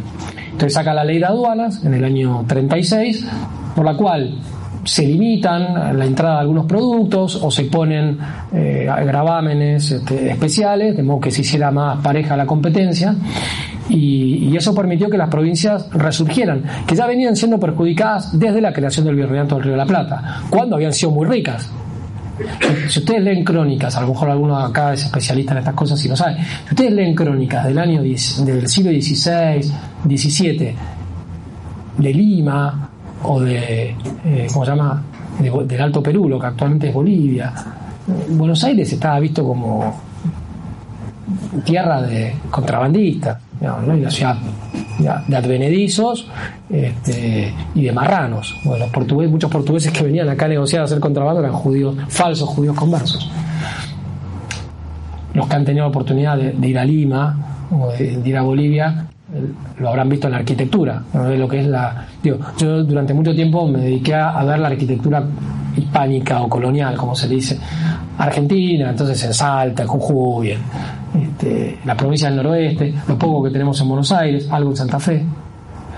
Cuando vi la Catedral de Lima, que no tenemos nada. en gran parte lo destruimos, pero se nota que, claro, esta era la ciudad de los reyes, este era el poder. El poder de España estaba en México y en Lima Además allá había nobleza, acá no había nobleza. Nobleza de sangre con poder, digamos, ¿no? Bueno, banca estatal, promotora de la economía. Rosas es el creador del, banco de, la provincia de Buenos Aires, de alguna manera. Trato diplomático y económico preferencial a las hermanas eh, naciones hispanoamericanas. O sea, todavía estaba en el imaginario colectivo este, este asunto de que independizarse de España no significaba desunirnos. Desunirnos fue una maniobra habilísima de la diplomacia británica, bueno, y luego de, los Estados Unidos. Progresiva abolición de la esclavitud, ¿Se acuerdan que regía lo de la Asamblea del año 13, ley de vientres? O sea, los hijos de esclavos ya no son esclavos, pero los que, los que eran esclavos seguían siendo esclavos. Rosas eh, liberó a todos sus esclavos y de a poquito se fue eh, perdiendo esta costumbre a tal punto que un, uno de los conflictos con Brasil eran los esclavos que huían de Brasil y se venían para este lado. Entonces, eh, e incluso Rosas en un momento elimina la confiscación de bienes, que después la Constitución 53 la va a eliminar por completo. Al único que se la van a aplicar es a Rosas, que confiscan todos los bienes, este, a pesar de las constituciones 53, y solamente durante un periodo chiquito Urquiza le levanta la confiscación de bienes, con eso puede vender la estancia El Pino y no, comprar, alquilar eh, la chacra en Southampton, la alquila porque le dicen, usted la puede comprar, pero se tiene que hacer súbdito británico. No, alquilo, chao. Y bueno, y así estuvo, pero el resto de los bienes se, los perdió. ¿no? Y en palabras textuales de Stanislao Ceballos, Ceballos es un personaje que hay que estudiar, a los más jóvenes les digo, fue ministro de Relaciones Exteriores en el segundo gobierno de Roca, fue presidente de la Sociedad Rural, fue director del diario La Prensa, eh, fue un diplomático duro con Brasil, muy patriota, y, si bien tenía un origen liberal, terminó siendo casi una especie de nacionalista, de conservador nacionalista, que, que incluso llegó a criticar la ley 1420, que él había apoyado cuando se produce la Semana Trágica. Esto es la consecuencia de aquello que hicimos este, arrepentido. Bueno, Estanislao Ceballos decía que se había logrado en materia de extranjeros el domicilio como arraigo de la personalidad civil y jurídica y de los capitales introducidos al país, el servicio militar obligatorio para todos los domiciliados sin distinción de nacionalidades en defensa de sus propios hogares, que este fue el conflicto también un poco con Francia, ¿no? Eh, eh, Rosas hace que unos franceses que estaban acá vayan a, a enrolarse en el ejército. En realidad no tenía tantas facultades argentinas, por lo menos no sé si respecto de los cuatro que estaban en discusión. Pero Rosa no les discutía tanto eso, sino que Francia lo quisiera imponer prepotentemente a través de un cónsul, ¿no? que no tenía facultades para eso, porque un cónsul tiene más, más bien facultades comerciales. Eh, Rosa decía, no, que, lo pida el gobierno de Francia, esta excepción, este, que la pida a través de quien corresponde, embajador o alguien que venga con función de embajador, y ahí veremos. Y finalmente Rosas les da eso, pero lo que quería era que no, que no, no, lo impusieran eh, por la fuerza y de una manera que era, ilegal. Bueno, eh, bueno, la nacionalidad de los hijos extranjeros ya está, y lo de los ríos de la Plata. Bueno, entonces, ¿qué tenemos? Que eh, vamos a avanzar un poquito en esto. Eh, cuando llega el año 48, el año del, fusilamiento de, Camila, la Confederación Argentina está bastante, bastante pacificada. Vuelven varios de los proscritos, los exiliados, que estaban unitarios o federales disidentes, que se habían ido o a Uruguay, o a Bolivia, o a Chile. Otros no vienen, pero no porque, porque no pudieran venir, sino porque, por ejemplo, Alberdi lo, dice claramente, no viene porque tiene negocios en Chile que atender y qué sé yo, entonces no. Eh, el mismo Alberdi dice, Buenos Aires es un gran taller. el, progreso material que se empezaba a ver después de concluidas las guerras contra Inglaterra y Francia, eh, fruto un poco del, proteccionismo industrial, eh, pero que no era un proteccionismo estatista. si, Rosas no es, es un proto Chávez, ni un proto Fidel Castro, ni, ni siquiera un proto Perón, como lo han querido presentar algunos, digamos. ¿no? Pero bueno, eh, pero algunos vuelven y, y el país está realmente está pacificado. Ahí es donde yo les quería leer, a ver si encuentro que quien había pedido esto, o sea, Rosas logra esto porque tiene la suma del poder, porque tiene las facultades extraordinarias, lo cual es una forma de gobierno excepcional. A nadie le gusta vivir en una dictadura. Ah, Donoso Cortés lo dijo en esos años, en el famoso discurso sobre la dictadura, famoso, ¿no? Él dice, entre la libertad y la dictadura, prefiero la libertad. Pero acá no estamos planteando eso, acá estamos planteando entre la dictadura de la plebe revolucionaria ¿eh? y la dictadura de un gobierno militar que ponga orden. Entonces, en ese sentido, prefiero lo segundo a lo primero. Eh, entonces, eh, ¿por qué se llega a esta situación? Porque había una situación de, anarquía tremenda. se cometieron crímenes en la época de Rosas, por supuesto. Yo no, jamás voy a justificar los fusilamientos de San Nicolás, por ejemplo.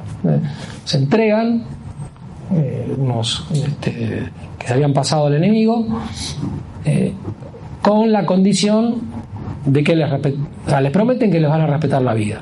Eso fue en San Nicolás. Los traen a Buenos Aires y Rosa los hace fusilar. Esto no se hace. Si se les, respetó la, si se les prometió la vida, se les tiene que respetar la vida. El terror del año 40, el año 42, eso ha quedado en la memoria de muchas familias. Eh, Rosas dio, hizo como la vista gorda a la mazorca. Eh, en parte es comprensible porque era muy difícil, estaba el bloqueo de los franceses, estaban los unitarios conspirando, eh, incluso parte del Partido Federal en su momento también, pero me parece que no justifica crímenes hechos así como, como, bueno, como, no sé, los grupos de tareas en, la AAA, y, que hacer justicia por sí mismos. Algo igual Rosas advertía porque una vez que terminó castigó a varios y hizo fusilar a varios que habían cometido crímenes, digamos, ¿no? Pero bueno, en línea de principio yo diría, para mí eso no se justifica. Otra cosa es fusilar a alguien en aplicación de la pena de muerte que en ese momento estaba contemplada por traición a la patria, bien. O lo que se aplicó con Camila, que hoy nos puede chocar, ¿sí? Camila no estaba embarazada, eso es parte de la mentira, de la leyenda, pero, eh, pero bueno, era la legislación de la época. Eh, pero que la mazorca entrara a una casa y acuchillara a una persona, un profesor de historia en el Don Jaime, en Bellavista, Beto Benítez Capdevila, excelente profesor de historia, conservador de la vieja usanza y, de tradición federal, o sea que él era de la línea no San Martín Rosas Perón, sino de la línea San Martín Roca Rosas, digamos, ¿no? Un poquito como Vicente Mazote en este momento. y se reía de mí. Eh, hablaba bien de Rosa, pero decía, pero bueno, si un día les, traigo el misal de mi, no sé, tatarabuela, no sé qué, que está todo manchado con brea porque no tenía puesto el cintillo punzó y entonces vinieron los federales y lo pusieron así en, este, de prepo y manchó el misal, digamos, ¿no? Bueno, evidentemente esas cosas a nadie le gustan. Pero los unitarios también hacían lo mismo. eso es lo único. Hay que tener la misma vara. Eh, cuando Alberto Escurra Medrano escribe las otras tablas de sangre, lo que muestra son todos los crímenes que se venían cometiendo desde el fusilamiento de Liniers, el de Álzaga, el de algunos católicos que se rebelaron contra Rivadavia, este, el de Dorrego, y después la gran matanza de campesinos que se manda eh, en la Valle en la provincia de Buenos Aires, ¿no? y, Paz también. Entonces, es una época, eh, Marcelo Sánchez Orondo dice que fue una especie como de retorno a ciertas mm, cosas medievales. Si la Argentina lo que no era en era un Estado en sentido moderno. Y la verdad es que sí, y hubo algo de barbarie, pero, pero en ambos lados. ¿sí?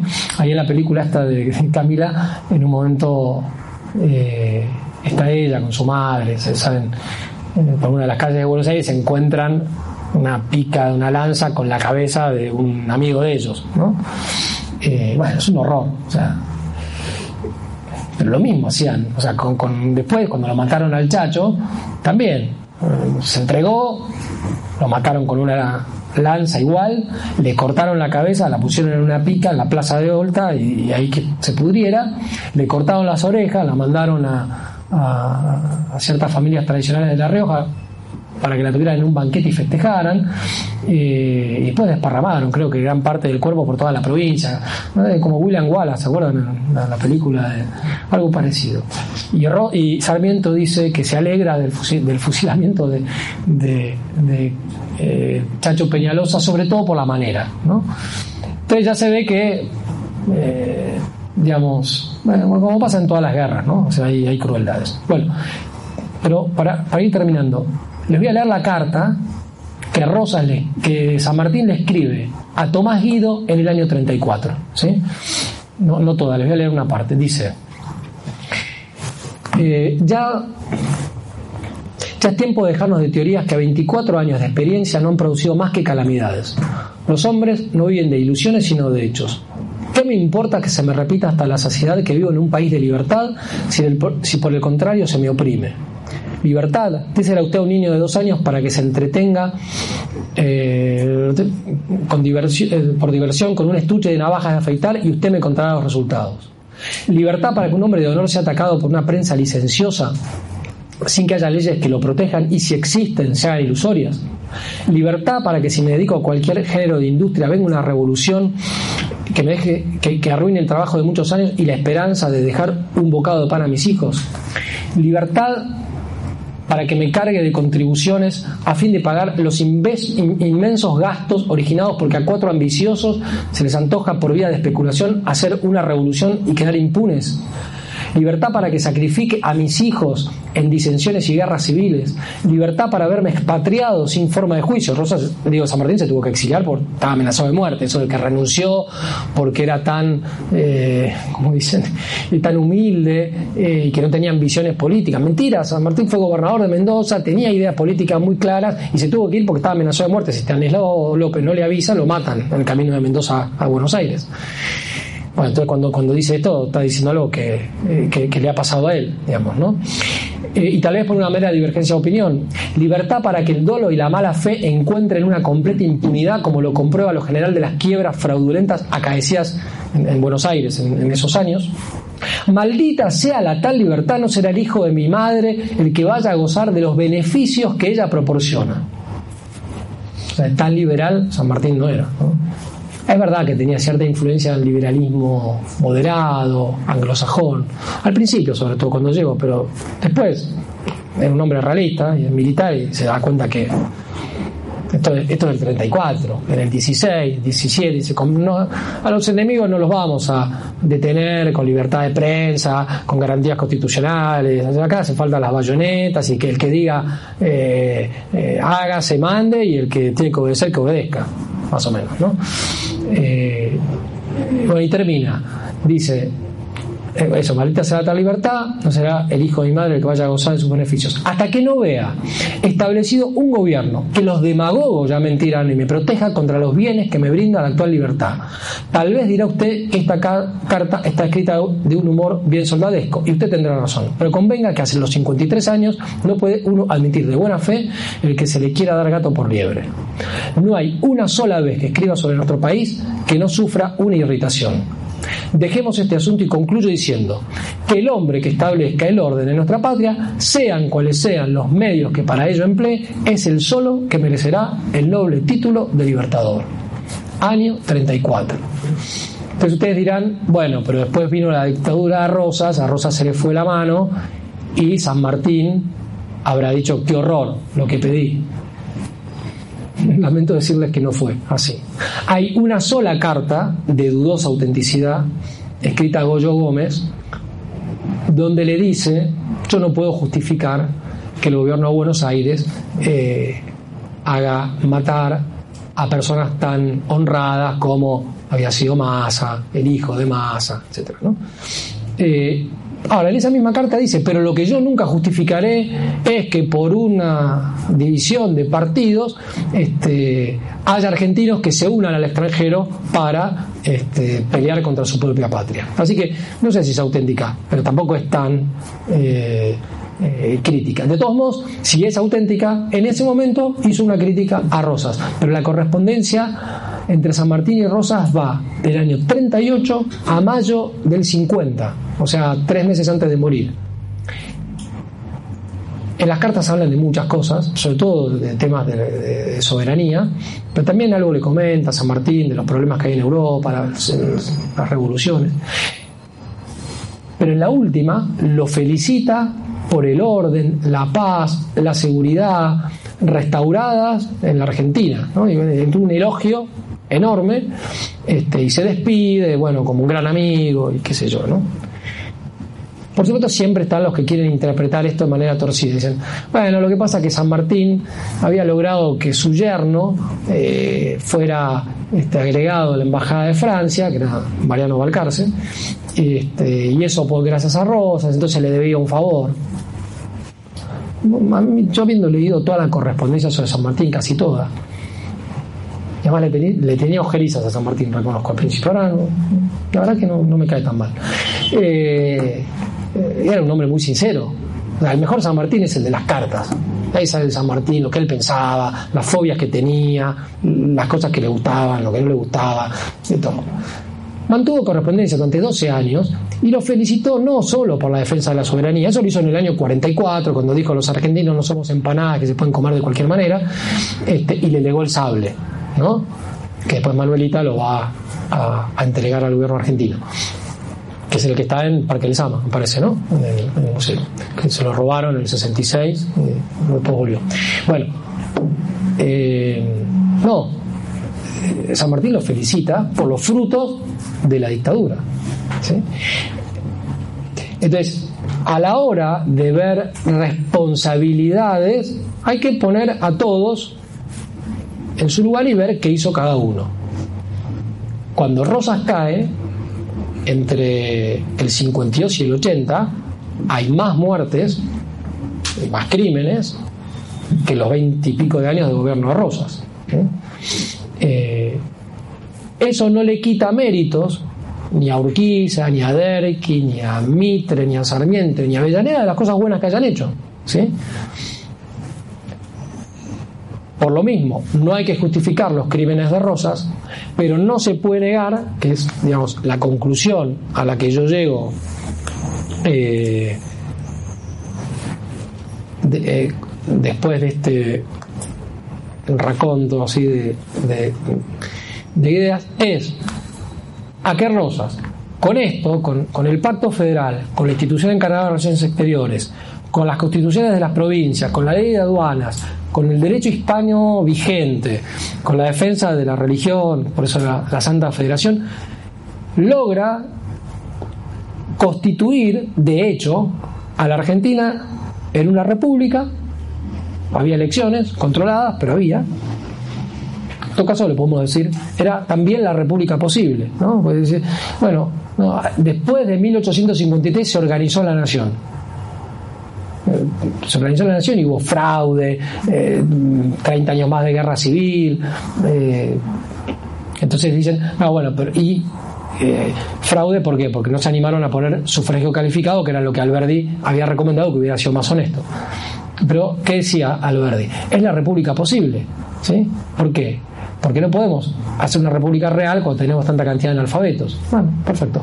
Entonces, démosle libertades civiles, neguemos las libertades políticas. Bueno, y lo de Rosas es, es la república ideal. No, no es la república ideal, pero es república.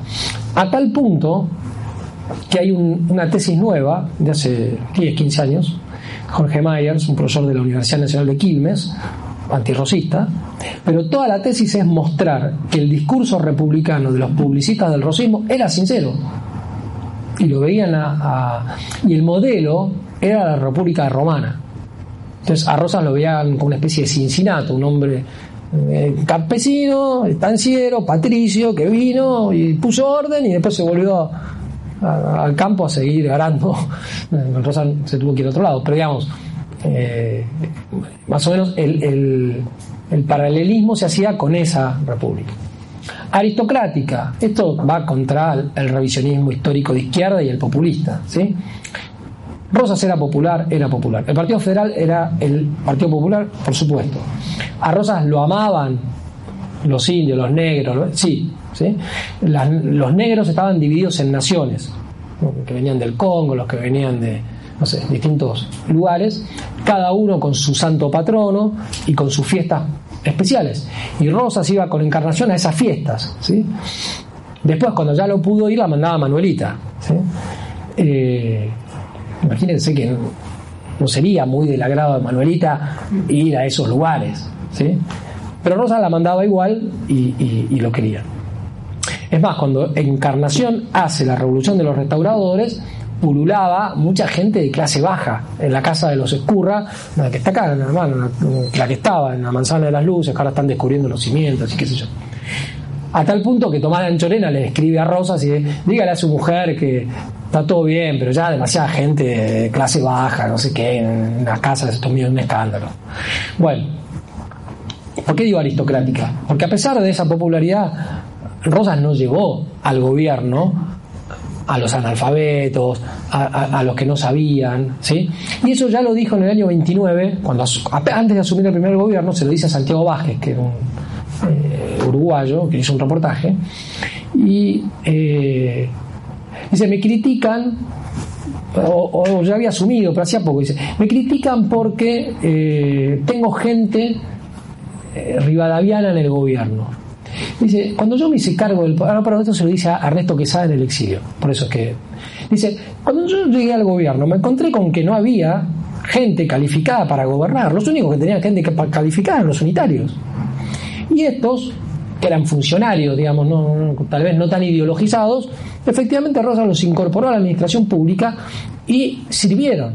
Y le dice una cosa más, y además yo siempre he considerado que más allá de las divisiones de ideas, no sé qué, eh, el pueblo tiene que aprender a respetar las justas jerarquías. Entonces, eh, ven cómo la historia no es tan en blanco y negro como la presentan, digamos, ¿no? ¿Y quiénes gobernan? ¿Quiénes fueron los ministros de, de Rosas? Eh, Felipe Arana en este, Relaciones Exteriores. En Hacienda, José María Rojas y Patrón. En Gobierno y, el Oráculo, como dije, Tomás Manuel de Anchorena. Eh, Pedro de Angelis, que era un italiano, un poco liberalote, eh, fue el que lo ayudó a estudiar todas las cuestiones de soberanía, eh, etcétera. ¿Quién era su embajador en Brasil? Tomás Guido, el gran amigo de San Martín. Su embajador en este, Estados Unidos, Carlos de Alvear, que ya estaba medio de vuelta de sus travesuras este, juveniles. Es decir, él gobierna con el apoyo de la clase patricia de Buenos Aires, no, no, no, no, no gobierna con, no es que lleva a los gauchos al poder, este, después es presidencialista, ¿no? no es que se le llaman así, pero si hay un ejecutivo fuerte de hecho, es porque bueno, la república no es una república donde las salas de representantes y eventualmente si se hubiera logrado hacer un eh, parlamento, era quien gobernaba. Gobernaba Rosas, eso estaba claro. Y confederada porque tenían las provincias la posibilidad de separarse, no era todavía una federación en sentido estricto, un Estado federal. Pero bueno, eso es lo que no se puso por escrito, pero eso era lo que regía. Era católica, por lo que ya vimos. Los únicos que tenían libertad religiosa en ese momento eran los anglicanos por el Tratado de 1825 de Argentina con Inglaterra. Y Rosas, que era muy escrupuloso, hizo respetar ese tratado, pero le fue poniendo algunos límites a esa libertad religiosa, sin generar conflictos, pero eh, fue, limitando. Una república social, diríamos hoy, porque efectivamente protegió a las clases populares, no es que lo querían solamente porque les caía simpático.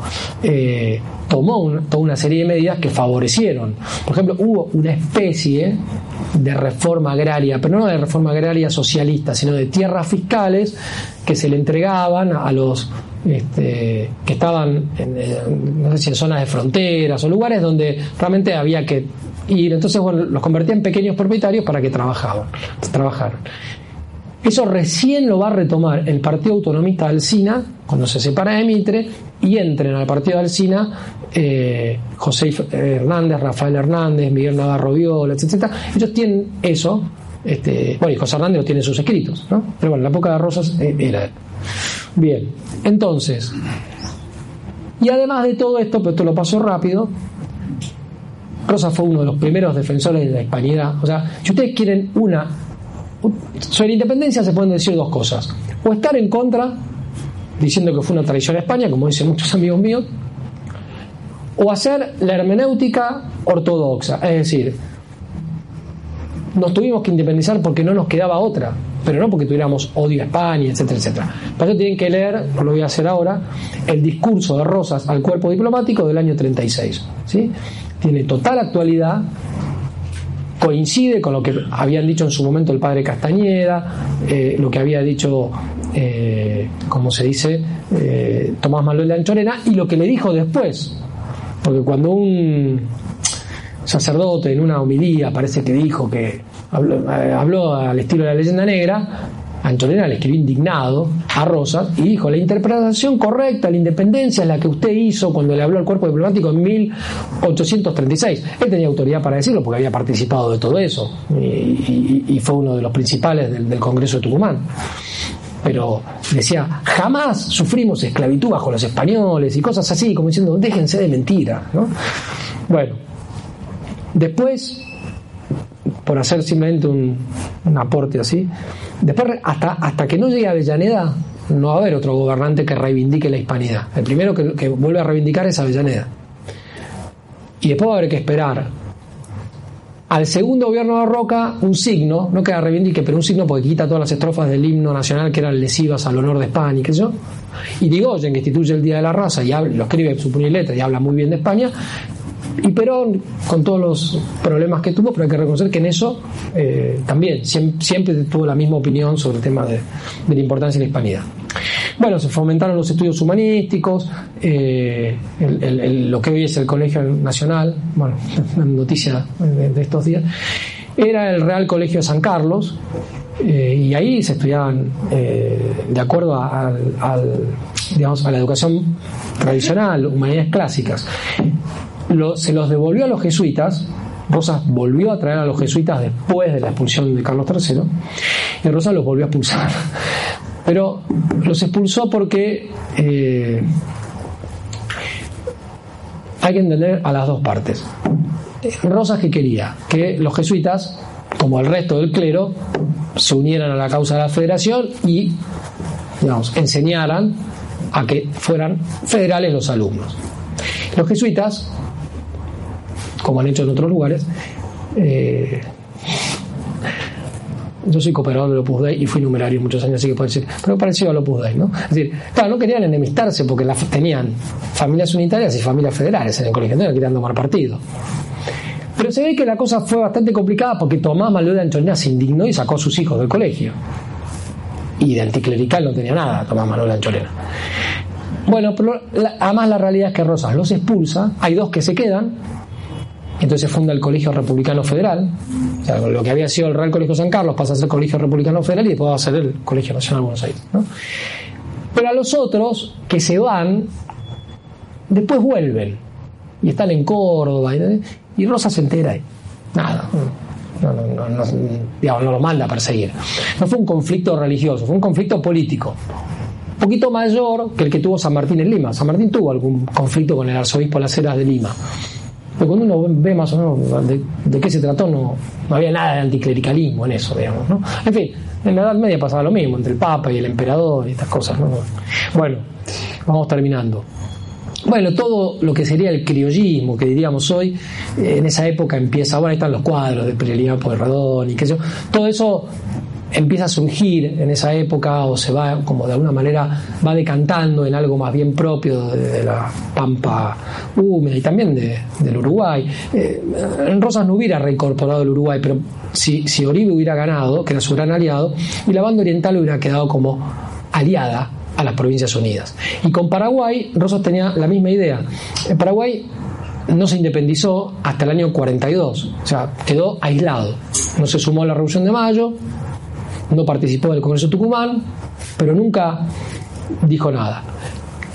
Asusado por los brasileños, declaran la independencia en 42. Pero después, respecto a la Confederación, pero después se ve que por algunas circunstancias, eh, que ahora no voy a contar, se arrepintieron y empezaron a negociar y la verdad que estaban en buenos tratos al final. Eh, y Rosas dijo, yo jamás usaré las armas de la Confederación para imponerle la subordinación a la República del Paraguay. Lo mismo hizo con Brasil. En Brasil, hasta el día de hoy, están los gaullos en, Río Grande do Sul, Santa Catalina, toda esa zona, que es la más parecida a nosotros, en, música, en modo de vestir, etc. Y siempre hay un secesionismo latente. Pero en aquella época más que latente, era un secesionismo real y ellos esperaban el apoyo del gobierno de Buenos Aires y el gobierno de Buenos Aires se negó, o sea, Rosa no se quería meter en temas de Brasil, más allá que había un sector que eran las misiones orientales que estaban en disputa, no estaban en disputa, pertenecían a España por el Tratado San Ildefonso, por el eh, Utipo Sietis Iuris, nos pertenecían a nosotros, pero Brasil las había ocupado. Argentina jamás había reconocido como legítima esa ocupación, así que mientras Rosas estuvo, esas misiones orientales las mantuvimos. Pero fue el precio a pagar por eh, la batalla de Caseros, que no fue una batalla entre unitarios y federales, sino una, una guerra entre la Confederación Argentina y el Imperio del Brasil. Bueno, esto ya lo vimos, esto ya está. Bueno, termino con lo siguiente. Le escriben a Urquiza, le escribe creo que el canciller de Pedro II, el emperador, dice, en caso de un conflicto con la Confederación Argentina, cito de memoria, ¿eh? podríamos contar con la neutralidad del general Urquiza. Este, Urquiza les contesta indignado, hablo del año 50, 51.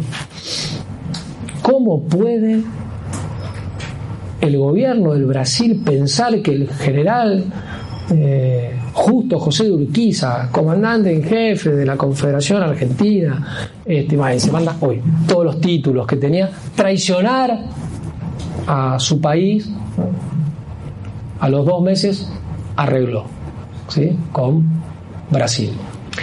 Brasil, ¿a qué le tenía pánico? A que Rosas, de hecho, restaurara el virreinato. ¿sí? La alianza con Uruguay, la alianza con, Paraguay, había buenas relaciones con Chile y este, también con el Alto Perú. Y además tenían miedo porque las tropas argentinas no habían dejado de estar en guerra desde, las invasiones inglesas. Entonces eran tropas aguerridas, tropas preparadas. En cambio, la independencia de Brasil fue casi una independencia arreglada eh, dentro de la misma, eh, dentro de, los, de los Braganza, cuando, cuando el emperador se va de Portugal cuando Napoleón invade y viene, traslada a corte a Río Janeiro, después le dice a, su hijo, cuando escuches voz de independencia, vos te pones al frente y en una estrategia muy hábil, Brasil hoy, fruto de aquello, es el imperio de Portugal en América que no se dividió. y nosotros, fruto de la diplomacia británica y los traidores de adentro, somos 19 estados independientes, cuando podríamos ser dos o tres reinos, como se pensó en su momento. Tanto lo pensaron el conde Aranda en, España como lo pensó, por ejemplo, San Martín y Iturbide en México. Bolívar es un caso aparte. Bueno, dice Julio Irasusta que Urquiza le pidió el financiamiento a Brasil de esa campaña, pero que la cantidad de plata que pidió era inconmensurablemente mayor a toda la que él había necesitado en los 10 años anteriores. Para colmo, puso como, eh, digamos, condición de devolver eso el uso del tesoro este, de la provincia de Buenos Aires. Pero la plata se la quedó él. Cuando llega a Buenos Aires, una vez que Rosas se ha derrotado, se reparten lo que había en el tesoro Urquiza y sus amigos. Rosas no había tocado un peso del tesoro cuando pide eh, digamos, auxilio al, único barco que había, que era inglés, ya había arreglado las cosas con, el cónsul inglés. Pues, eh, se lleva toda la documentación de gobierno, que es la que después con Manuelita va a tener y se la va a dar a Saldías y va a ayudar al revisionismo histórico. Bueno, pero para colmo de haber generado esa deuda que después se pagó con, dinero argentino, eh, Brasil, que fue el que organizó esto, fue en la retaguardia o sea, la vanguardia, los que fueron de frente y murieron en la batalla de Caseros y qué sé yo, fueron correntinos, entrerrianos, paraguayos, este, y detrás vinieron los, los brasileños, que además se dieron el lujo de entrar triunfalmente en Buenos Aires el 20 de febrero de ese año 52 en un acto simbólico de venganza porque fue el aniversario de la batalla de Ituzaingó, donde nosotros le ganamos a los brasileños en la guerra que habíamos tenido en el año 27. Bueno, bien, entonces eh, eso es importante saberlo. Pero lo que lo más triste de la batalla de Caseros, o no lo más triste, pero una de las cosas más tristes de la batalla de Caseros, es que otra condición que de manera simulada le pusieron los, eh, ¿cómo se dice? Los brasileños quizá fue el reconocimiento de la soberanía de Brasil sobre las misiones orientales. Urquiza después quiso no cumplir con eso. Y los brasileños, perdón, acá está su firma. Así que eso lo perdimos como fruto de la batalla de Caseros. De cualquier manera, con esto voy a terminar, cuando se sanciona la constitución del 53, que daría para, para mucho, se hace el acuerdo de San Nicolás, se decide hacer el, Congreso Constituyente en, ¿cómo se dice?, en Santa Fe. Buenos Aires se va a mantener separada durante casi una década. Eh, lo principal de esto quedó recogido en la Constitución, ¿sí? Por lo menos en algún sentido. Está el sostenimiento del culto católico, está la invocación a Dios, está el régimen republicano representativo y federal, e incluso en la convención del 60 que reformó algunos aspectos de la Constitución para que se eh, Buenos Aires se reincorporara, la comisión que redactó esa reforma aclara que hay cosas que se pueden modificar en el derecho civil, administrativo, penal, etcétera, pero que hay cuestiones eh, que tienen que ver con los derechos naturales de las personas que son inmodificables. Sí, hay una clara, digamos, eh, si se quiere, hermenéutica y un naturalista en quienes hicieron esa primera constitución. Si quieren, un naturalismo liberal, pero naturalismo en el sentido de que no todo quedaba sometido a la voluntad general. Hay más porque la Constitución del 53 le manda al Congreso la conversión de los hijos al, de los al catolicismo, el presidente tiene que ser católico. Entonces, comparado con lo que había eh, pasado con Rivadavia, eh, era una constitución de alguna manera más aceptable. Pero tenía también cláusulas eh, iluministas eh, individualistas, laicistas para la época. El tema de la libertad religiosa en aquel momento, tal como estaba expresado, no era lo más ortodoxo. Por eso ese tema fue el tema de los impuestos y el tema de la relación entre la Iglesia y el Estado fue lo que más se discutió eh, en la Convención Constituyente. ¿Por qué los católicos apoyaron y o aceptaron esta constitución?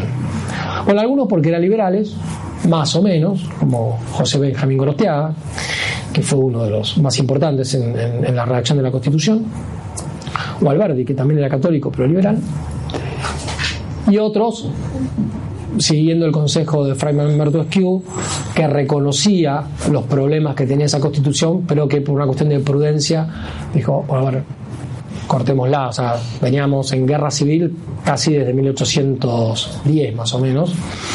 Y entonces, bueno, una actitud más bien de tolerancia pidió el famoso sermón de la Constitución que se aceptara, pero Fray Esquiu en ningún momento negó eh, que fue una constitución que tenía problemas. Y en algún caso intentó hacer una interpretación benigna. Por ejemplo, dijo, quiero creer que los constituyentes que eh, nombran a Dios, ah, eh, hablan del sostenimiento del culto católico, cuando hablan de libertad de cultos, no están proclamando un indiferentismo religioso como si todas las religiones fueran iguales.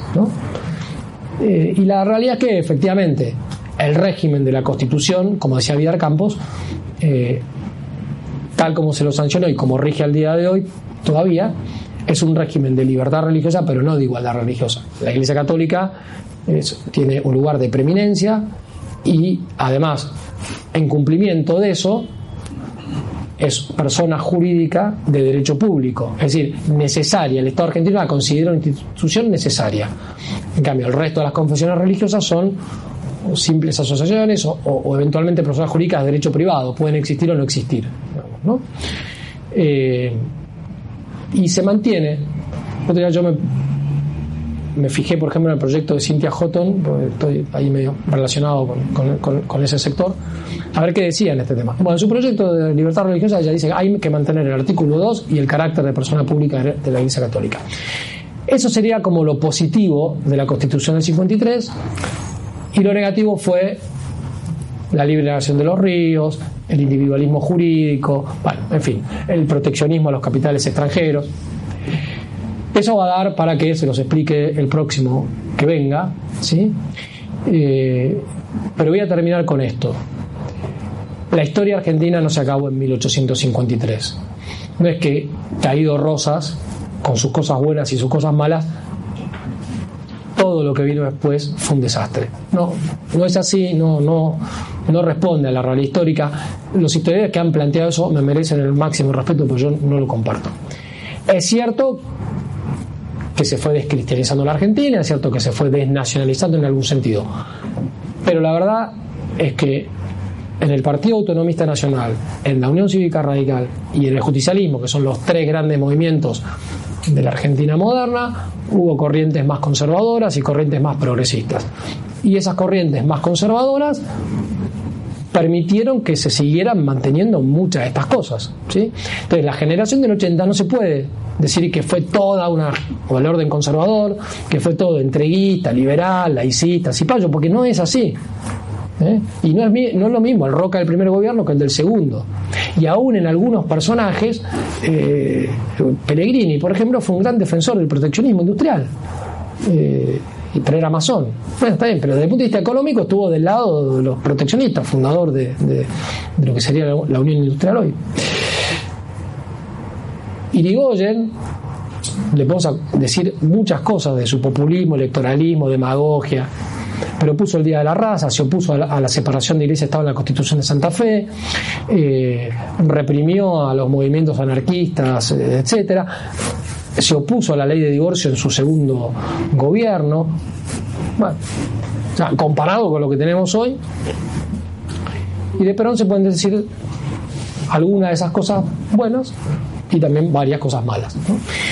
Eh, del 83 para acá yo sí les diría que hay una cosa no, yo creo que no puedo rescatar absolutamente nada o muy poco, ¿no? Pero del otro hay bastante. Y si bien durante un buen tiempo la palabra Rosas no se podía mencionar, cuando se quiso hacer un funeral, cuando murió en el en el 77 no se pudo hacer al público.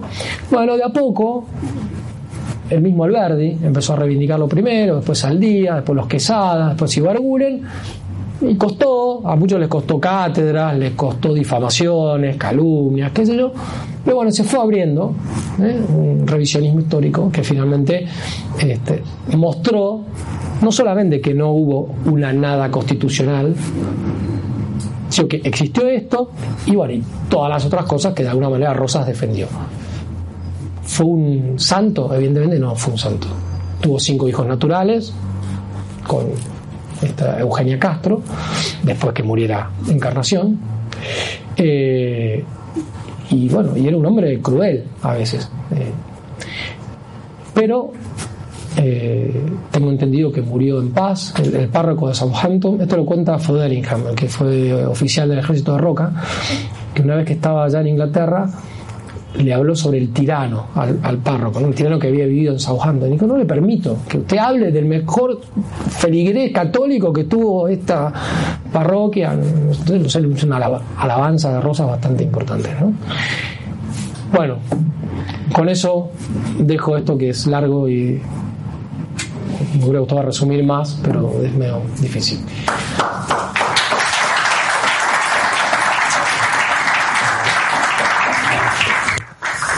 Bueno, gracias Fernando.